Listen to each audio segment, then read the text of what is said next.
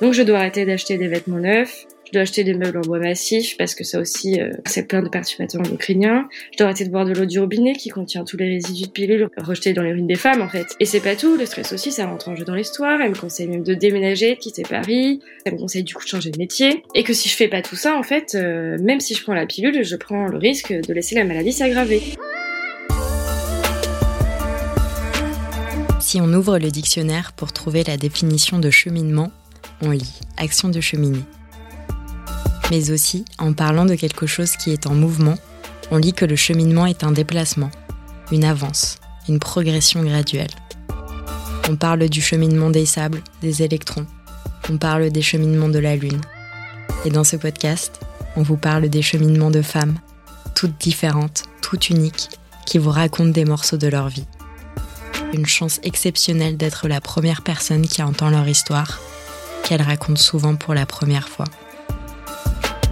Dans cet épisode, on vous parle de la petite voix que l'on a à l'intérieur de soi et qui nous dit que quelque chose ne va pas. Cette petite voix qu'il faut écouter et cultiver. Car une chose est sûre, si vous sentez que quelque chose ne va pas, c'est qu'il y a une raison. Mon invité Clarisse vous parle de mal de ventre. Un mal de ventre, ça peut vouloir dire plein de choses différentes. Alors pour trouver quoi exactement, Clarisse s'est lancée dans une longue enquête. Je vous laisse écouter son histoire. Je suis Marguerite de Rodelec. Bienvenue dans Cheminement. Hello, donc moi je m'appelle Clarisse et je souffre de constipation sévère depuis l'âge de 15 ans. Pour me présenter rapidement, un de mes traits de personnalité, c'est que je me satisfais rarement d'une réponse vague. Je remets souvent les choses en question parce que j'ai toujours un peu besoin de comprendre le pourquoi du comment. Bon, c'est parfois insupportable, mais voilà, ça vous aidera un peu à comprendre la suite pour raconter mon histoire. Euh, donc moi, j'ai presque toujours été constipée, en fait. Au lycée, j'ai jamais été évacuée de l'internat euh, et même renvoyée chez mes parents tellement je souffrais, j'en pleurais. En fait, j'ai toujours vécu avec, puisqu'à chaque fois que j'en parlais à un médecin généraliste, on me disait que c'était normal parce que je faisais pas assez de sport, que je buvais pas assez d'eau, que je mangeais pas assez de légumes. Alors tout ça, c'était sûrement vrai, sauf que ben moi, j'aurais bien que les gens autour de moi, mes amis, allaient très bien alors qu'ils faisaient pas non plus trop de sport euh, qui buvait pas vraiment d'eau, enfin pas beaucoup d'eau, qui mangeait pas assez de légumes non plus. Mais bon, voilà, on n'est pas tous fait pareil, alors, euh, alors bah ouais, c'était sûrement ma faute. Euh, à cette époque-là, donc toujours vers les 15 ans, un été, je suis entrée de vacances en Corse avec une jolie mycose vaginale. Et donc là, ma gynécologue m'a dit que c'était sûrement dû au fait que j'avais porté quotidiennement ma combinaison de plongée sous-marine. donc là, je me suis dit, bon, bah, c'est quand même quand même con, je suis pas la seule à faire de la plongée tous les jours pendant les vacances. Est-ce que tout le monde euh, a des mycoses comme ça à chaque fois? Non, je pense pas, je dois pas avoir de chance. Ok, ben du coup si j'avais su, euh, j'aurais pas fait de plongée parce que cette foutue mycose en fait elle m'a jamais lâché jusqu'à mes 27 ans. Donc 12 euh, ans, c'est 12 ans de mycose, c'est quand même un peu long. Je vous raconte pas l'enfer de ma vie sexuelle depuis le début. Alors je vous rassure, c'est pas que j'ai laissé ce super champion qui fait la vibe sans rien faire hein, pendant tout ce temps. C'est juste que pendant des années, je me suis tapé des traitements par ovule, par comprimé par voie orale, etc. J'ai changé mes produits d'hygiène, j'ai arrêté de porter des pantalons serrés, euh, j'ai arrêté de porter autre chose que des culottes en coton. Je pense que j'ai à peu près tout essayé. Et même si les médicaments me soulageaient de temps en temps, ben, les symptômes, ils revenaient immédiatement après. Et franchement, au bout de plusieurs années, bah, j'ai juste fini par laisser tomber, j'ai décidé de vivre avec. Donc voilà, ça c'est un peu un aparté, mais c'est un élément important pour la suite. Dix ans plus tard, donc là j'ai 25 ans, après un an et demi d'arrêt de pilule, je décide de la reprendre parce que bah, j'avais besoin d'un moment de contraception. Euh, donc je la reprends, mais en fait ce que j'entends euh, à propos de la pilule, ça me fait un peu flipper. Puis c'est vrai que je remarque que ouais, moi aussi en fait, j'ai plus vraiment de libido depuis que depuis que je la reprends. Enfin en tout cas, j'ai l'impression de faire un lien. Du coup, je me décide de passer à plutôt une contraception euh, non hormonale, donc le stérilet au cuivre. Donc ma gynéco euh, me l'accorde entre guillemets parce que du coup, bah, à ce moment-là, j'ai pas beaucoup de douleur pendant les règles, donc euh, oui, ça peut être recommandé pour moi. Euh, donc les premiers mois avec le stérilet hormonal sont douloureux, mais mais bon, apparemment, en fait, c'est comme ça pour tout le monde, donc je me dis que c'est normal, et puis ça devient plus ou moins acceptable. Ou alors c'est peut-être juste que je m'habitue à la douleur, je sais pas trop. Donc à ce stade, j'ai l'impression de retrouver un peu ma libido. Par contre, je suis de plus en plus constipée et là, ça devient vraiment très dur à gérer. Mon ventre, il est gonflée non-stop. On pourrait croire que je suis enceinte de 3 à 4 mois. C'est vraiment hallucinant. J'ai même des proches qui me conseillent de faire un test de grossesse pour vraiment être sûre, quoi. Parfois, à ce moment-là, je fais pas mes besoins pendant une semaine entière. Euh, donc je souffre beaucoup. Évidemment, j'ai toujours ma petite mycose euh, qui est toujours là. Mais bon, elle a fait tellement partie de moi à ce moment-là euh, que voilà, bah, je fais avec. Et puis c'est pénible aussi en fait. À ce moment-là, je commence à avoir sinusite sur sinusite. Et je fais souvent des états grippaux. Donc ça fait quand même beaucoup de choses. Et là, mon médecin traitant me dit, bon, c'est bizarre quand même, vous êtes tout le temps malade, vous êtes tout le temps fatigué. Donc là, en fait, elle me fait faire un examen pour la mononucléose. Bon, c'est négatif. Donc c'est pas ça. Et là, en fait, à un moment donné, dans mon histoire, il s'est passé un truc important, c'est que du coup, avec ces fameuses sinusites à répétition, il y en a une qui était vraiment, qui s'est un peu aggravée. Et en fait, j'ai vu, comme mon médecin traitant était pas euh, disponible, j'ai vu trois médecins généralistes différents d'affilée. Et chacun, en fait, à tour à tour, m'ont donné des antibiotiques de plus en plus forts. Donc, en fait, pendant un mois, j'ai pris des antibiotiques. Et aucun d'eux m'a prescrit ou même juste parlé de probiotiques. Euh, donc, à prendre en même temps. Donc, moi, j'ai pris un mois d'antibio euh, sans probiotiques. Dans la foulée, moi, j'ai une espèce de prise de conscience un peu écologique et du coup, je m'essaie, en fait, partiellement à l'alimentation végane. Du coup, je remplace les protéines animales par des protéines végétales, donc haricots, pois chiches, etc. Et là, en très peu de temps, en fait, ma situation euh, de constipée, elle s'aggrave vraiment. Et là, en fait, ça en devient handicapant. Bon, ça peut paraître drôle, mais en vrai, c'est vraiment gênant au quotidien. En fait, je commence à avoir des gaz incontrôlables. En fait, je me mets à péter, genre sans pouvoir le contrôler, ou que ce soit dans la rue, au boulot. Enfin, en fait, c'est l'enfer. C'est-à-dire que même être dans un endroit silencieux avec des gens, ça commence à, devenir l'angoisse à cause de ça. Euh, heureusement, à ce moment-là, ben, moi j'ai un copain qui est super compréhensif et qui du coup me décomplexe, heureusement, parce que ben, là aussi, en fait, c'est gênant. Donc là, je me dis, c'en est trop. Ça fait trop, trop, trop de choses. C'est trop dur. Donc je retourne voir mon médecin traitant et là, je lâche pas l'affaire. Je dis non, c'est pas le manque de sport, c'est pas le manque de légumes, c'est pas le manque d'eau. Là, j'ai un vrai problème. C'est pas normal à 25 ans de rien pouvoir manger sans tripler de volume et d'avoir autant de gaz, en fait. Euh, et puis je souffre, en fait. J'ai mal. J'ai vraiment mal. Donc là, le médecin qui me suit depuis deux ans déjà euh, reconnaît enfin que bah, c'est pas normal et se décide euh, du coup à me faire une ordonnance pour des examens et consulter un gastro-entérologue. Donc là, je me dis super, on avance, on cherche. Euh, donc là, je m'empresse de prendre rendez-vous avec un gastro-entérologue, de faire du coup les examens prescrits, donc une radio du ventre et un test Helicobacter pylori, c'est une bactérie. Bon, rien à signaler, selon le radiologue et les résultats du labo. Je vais quand même évidemment chez le gastro-entérologue et là, je tombe sur euh, du coup une jeune femme qui m'explique, euh, à qui j'explique mes déboires. Et elle, elle me demande du coup ben une question. Elle me demande ce que je fais dans la vie. Elle estime que mon métier est stressant. Euh, je lui tends les résultats du coup des examens que je viens de faire en précisant qu'il n'y a rien à signaler. Et donc en fait là, elle les refuse de les regarder, elle les repousse de la main. Elle me dit que c'est bon, il n'y a pas besoin. Ok. Donc je me dis ben c'est un peu bizarre. Elle me fait confiance ou elle est à la minute près, je sais pas.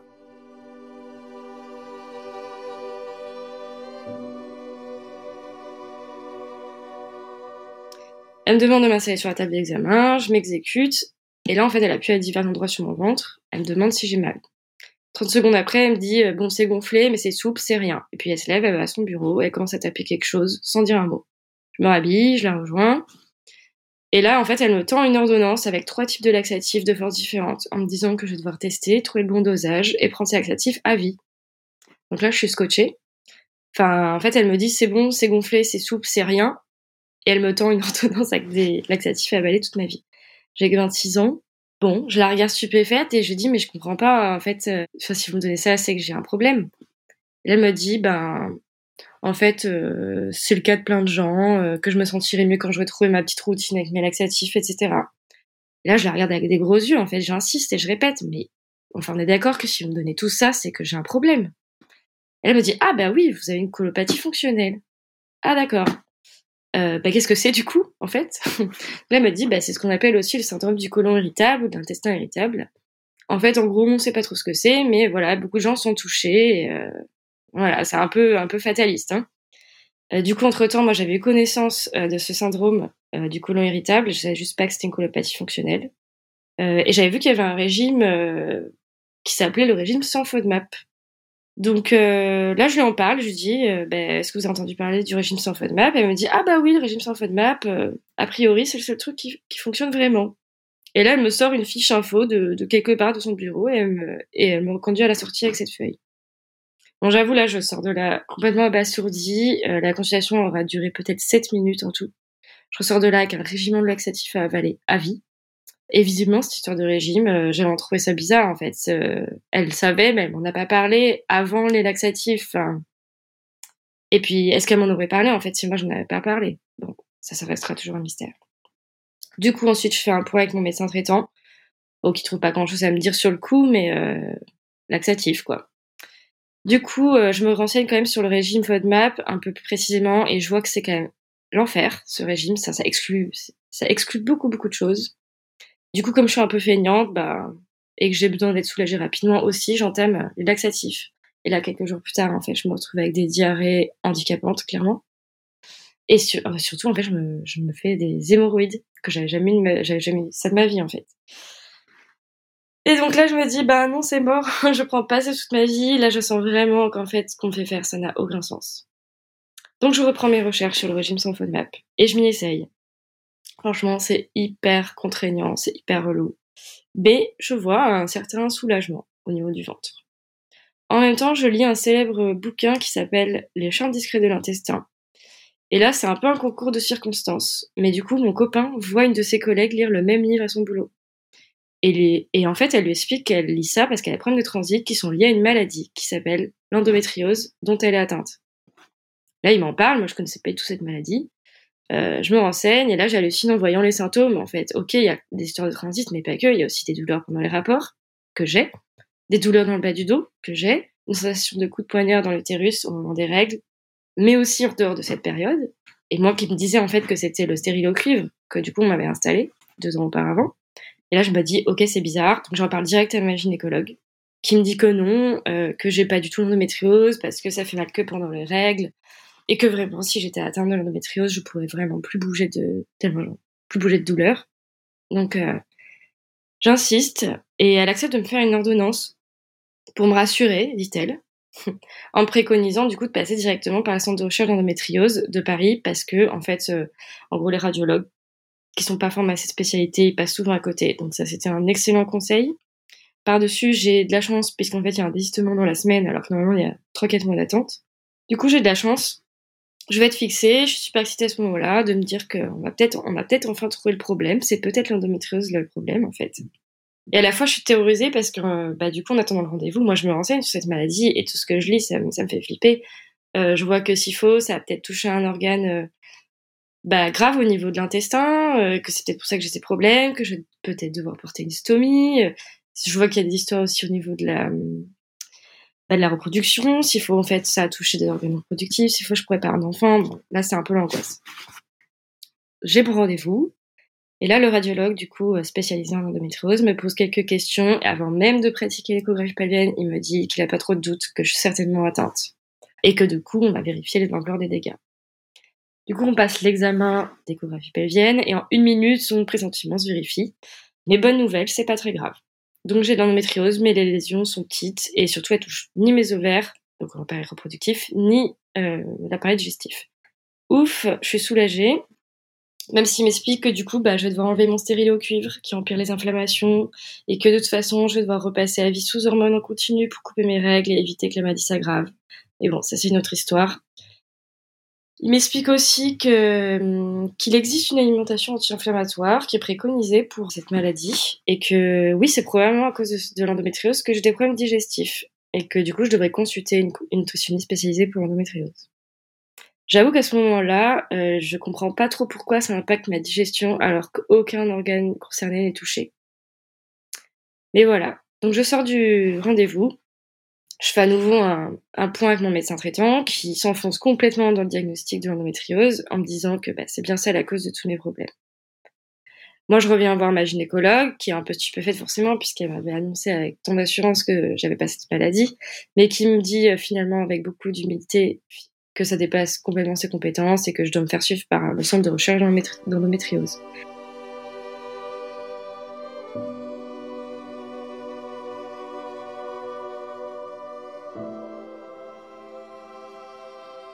Je fais une demande pour me faire suivre, il me redirige vers le réseau de ville, et donc là je trouve une gynécologue spécialisée euh, pour cette maladie. Je prends rendez-vous avec elle. Elle regarde tous mes examens et là elle me dit non non les problèmes de transit c'est pas du tout lié à la maladie parce que l'appareil digestif n'est pas touché. Ah donc je me disais bien donc c'est pas ça le problème même si bah du coup euh, dans la bataille j'ai ramassé une endométriose mais mais c'est pas ça le problème. Euh, J'en profite aussi pour lui dire que lui parler de ma fameuse mycose qui est toujours là hein, depuis 12 ans. Je me dis que je sais pas on sait jamais elle aura peut-être une solution et là en fait elle me dit que bah, déjà ça n'a aucun rapport avec l'endométriose elle me dit de prendre rendez-vous avec un monsieur qui est andrologue. Donc andrologue, c'est le médecin du zizi. Mais en fait, il se trouve que ce monsieur est un spécialiste du microbiote génital et qui traite aussi les femmes. Du coup, quelques jours plus tard, autre interaction avec une pharmacienne euh, qui m'explique qu'elle propose des séances de conseils en nutrition et qu'elle connaît bien cette maladie. Donc, comme le radiologue m'avait préconisé euh, de voir une nutritionniste, bon, elle n'est pas nutritionniste, mais je me suis dit, je vais quand même tenter. Donc là, cette pharmacienne euh, m'explique toutes les nouvelles habitudes alimentaires à adopter qui sont hyper restrictives. Donc euh, je parle vraiment de l'alimentation anti-inflammatoire. Plus de sucre, plus de lactose, plus de viande rouge, plus d'alcool, etc. Mais c'est pas tout, ça va plus loin en fait. Elle étend ses conseils à ma manière de vivre également. Donc les perturbateurs endocriniens ont en fait une influence sur l'endométriose. Donc je dois arrêter d'acheter des vêtements neufs, ou alors les laver plein de fois avant de les mettre. Je dois acheter des meubles en bois massif parce que ça aussi, les meubles pas cher, c'est plein de perturbateurs endocriniens. Je dois arrêter de boire de l'eau du robinet qui contient tous les résidus de pilules rejetés dans l'urine, rejetés dans l'urine des femmes en fait, et qui est pas qui sont pas filtrés. Et c'est pas tout, le stress aussi, ça rentre en jeu dans l'histoire. Elle me conseille même de déménager, de quitter Paris. Même si je peux pas faire mon travail en province, elle me conseille du coup de changer de métier. Et que si je fais pas tout ça, en fait, euh, même si je prends la pilule, je prends le risque de laisser la maladie s'aggraver. Donc là, je sors de ce rendez-vous complètement abruti avec mon dossier de papier qui récapitule euh, bah, toute cette nouvelle vie que je dois mener. Je rentre chez moi, j'appelle mes parents et je leur explique tout ça, mais en fait d'une manière assez dramatique, je pense, mais détachée. Et mais je leur dis, euh, ça commence à faire beaucoup de choses, à changer, et en fait, je, je sais pas, j'ai l'impression qu'ils ont ressenti une certaine émotion dans ma voix, et là d'un coup, ça a été le silence, j'ai entendu un bruit bizarre, ma mère a repris la conversation et m'a dit que bah, mon père avait posé le téléphone, qui était parti pleurer dans, dans sa chambre et tout. Euh, ça m'a, en fait, ça m'a un peu bouleversée. Et plus tard, je raconte bah, du coup ça à mon copain et lui, sa réaction, c'est euh, bah, de tomber assis long du mur, de se prendre la tête dans les mains. Enfin, en fait, j'ai l'impression que tout le monde était catastrophé, plus que moi même. Alors, je sais pas si euh, si je me rendais pas compte, est-ce que j'étais trop dramatique, est-ce que c'était vraiment si dur que ça à encaisser? Et, et moi, j'avais cette espèce de distance, mais vraiment, cette soirée m'a un peu bouleversée. Suite à ça, je fais un peu une pause dans mes rendez-vous. Euh, je pars en vacances chez mes parents. Donc là, en famille, euh, me voilà, la roue de base avec mon régime sans FODMAP, super compliqué. Alors sans FODMAP et euh, anti-inflammatoire que la pharmacie m'avait préconisé. là, mes parents font tous les efforts possibles, mais sincèrement, ça ne va jamais. Il y a toujours un ingrédient qui va pas, et moi, j'en ai marre de leur reprocher. Et du coup, je finis par décider de m'occuper de mes courses et mes repas, et là, ça simplifie clairement la situation. Mais je me dis quand même, mais ça va être super compliqué de faire ça toute sa vie. Socialement parlant, c'est hyper excluant. Euh, les restos et les dîners chez les amis, en fait, où je ne suis pas dans le contrôle du contenu, c'est pas possible. Donc là, euh, là, euh, ça commence à faire vraiment beaucoup tout ça, et là, la situation me déprime vraiment. J'avoue que à ce moment-là, je suis un peu dans une impasse. Et là, un jour, ma mère me ramène un livre qu'une amie lui a prêté pour moi, car elle pense que ça peut m'aider. Et ce livre, il s'appelle À fleur de paix. il est de Dora Muto. Et ce livre, ça a été un peu la clé de ma guérison, en fait. Du coup, dans ce bouquin, euh, Dora, qui euh, a de gros problèmes de transit aussi, explique qu'elle elle refuse l'étiquette de la maladie inexplicable du syndrome de l'intestin irritable. Donc, c'est le premier diagnostic qu'on m'a donné euh, par rapport à mes problèmes de vente. Elle encourage ses lecteurs, en fait, à devenir acteurs de leur santé, à se donner le droit de remettre en question la vie des médecins, à croiser les disciplines, les diagnostics, à se faire confiance quand on trouve que quelque chose n'est pas normal. Et au début de ce livre, elle vulgarise le fonctionnement du microbiote intestinal. Et au même moment, moi j'ai un ami qui me parle de sa naturopathe qui serait assez calé sur le sujet du microbiote justement. Ok, ben j'écoute Dora, je, prends les, je prends en main le truc et puis euh, je décide de croiser les disciplines. Du coup, je prends rendez-vous avec cette dame, cette naturopathe. Euh, la séance dure une heure et demie, elle creuse très profondément mes habitudes de vie, elle me pose euh, plein de questions tous les mots que j'ai régulièrement, même ceux qui ont rien à voir avec le transit, elle fait vraiment le récap de tout. Puis elle me pose des questions improbables. Par exemple, est-ce que je suis née par voie basse ou en césarienne? Est-ce que ma mère a des problèmes de santé? Du coup, bon, bah, moi, je lui parle évidemment dans toute ma liste euh, de mon insolente mycose aussi, mais aussi euh, du fait que bah, j'ai tout le temps des sinusites et aussi que bah, régulièrement, je fais des, boutons d'herpès labial, euh, même très régulièrement. Et là, en fait, pour elle, c'est l'évidence d'un coup. Elle me dit, bah, vous avez une dysbiose intestinale, c'est-à-dire un déséquilibre du microbiote. Et selon elle, c'est même une candidose, donc c'est-à-dire c'est qu'un champignon a pris le dessus sur les autres bactéries et virus qui constituent le microbiote dans l'appareil digestif.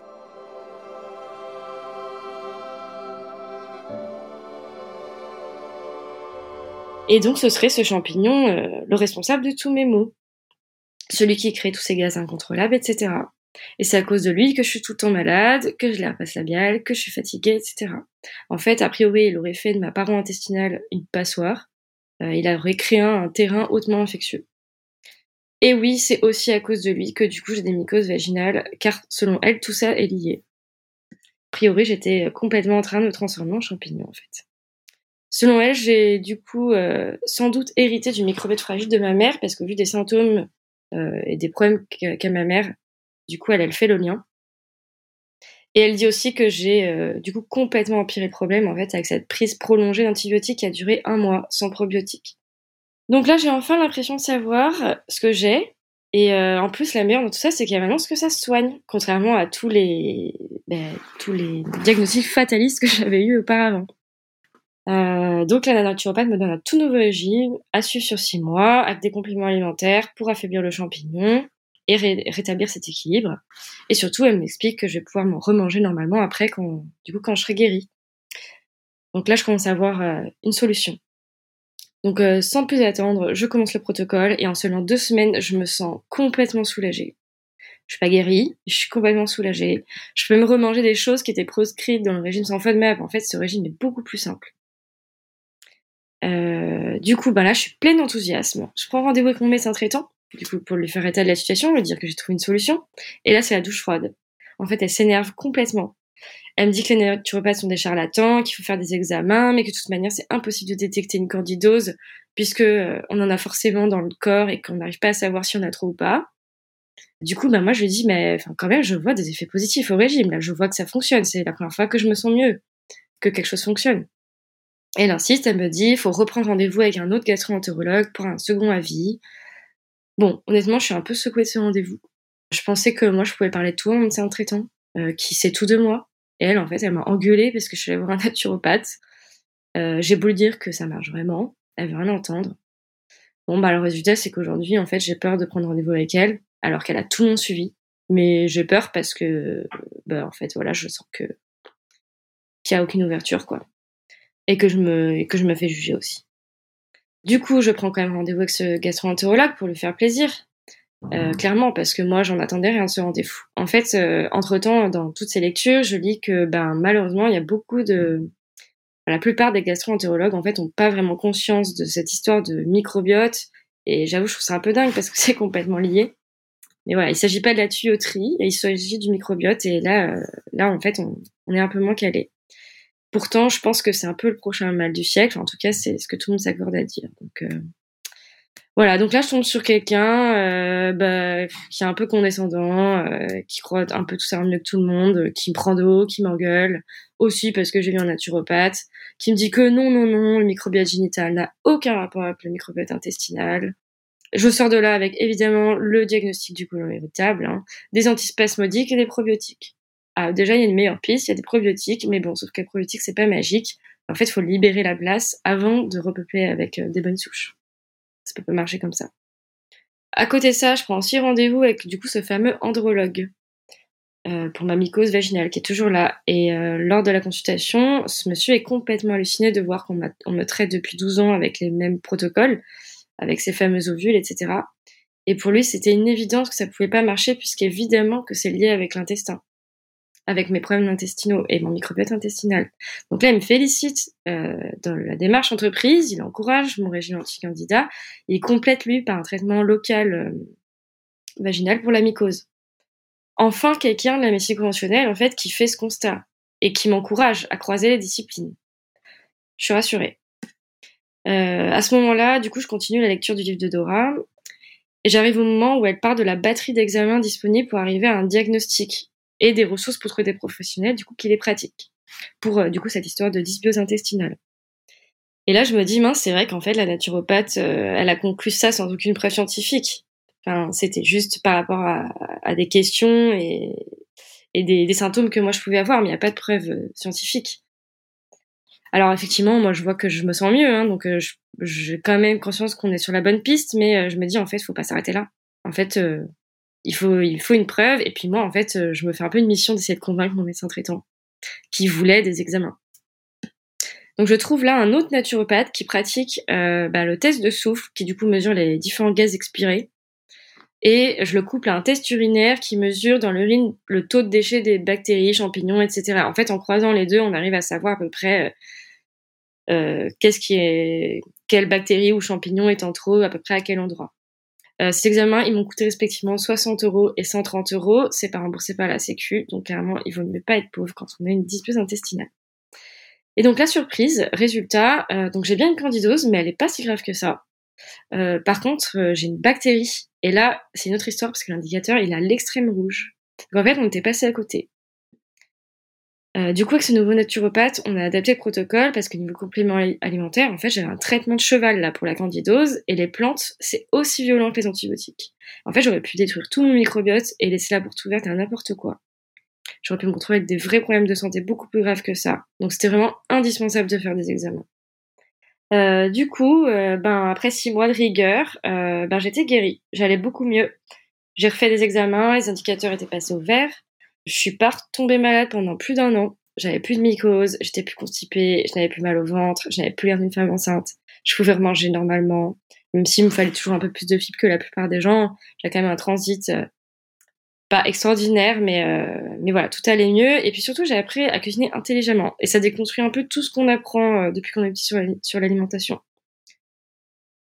Euh, du coup, là, j'avoue, je parle au passé parce qu'en fait, malheureusement, euh, bah, dernièrement, j'ai abusé de la malbouffe, de l'alcool, de la cigarette et que ben, j'ai un équilibre euh, du microbiote fragile et que du coup, l'équilibre a de nouveau été rompu. Donc, je dois recommencer même si je suis pas repartie de zéro. Mais bon, ça, le naturopathe m'avait prévenu. Cette bactérie a une forte capacité de résilience. Et voilà, donc je vais devoir recommencer. Mais voilà, maintenant que je vous ai un peu raconté mon histoire, le message qu'en fait je veux faire passer, euh, c'est que la santé et la médecine, c'est pas inaccessible quand on se donne les moyens de comprendre. Il existe aujourd'hui beaucoup, beaucoup de contenus vulgarisés, des bouquins, vidéos YouTube, des podcasts, etc. J'ai qu'une chose à dire, si vous pensez qu'il y a un problème, faites-vous confiance. Il n'y a que vous qui vivez dans votre corps, il n'y a que vous qui savez. La médecine conventionnelle, c'est indispensable, mais elle a parfois ses limites.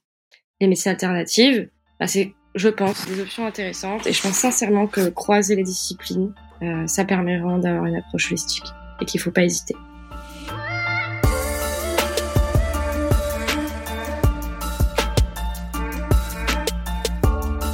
Vous venez d'écouter un épisode de Cheminement, le podcast qui donne une voix aux patientes, produit par MedCheck Studio et réalisé avec le soutien de Senap, l'application communautaire d'échange entre personnes malades.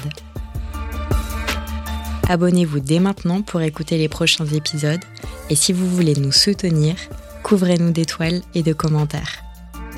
Sachez que nous avons d'autres podcasts qui parlent de santé, le journal d'une infirmière, Endométriose Mon Amour et Mickey et compagnie. À très bientôt pour une nouvelle histoire.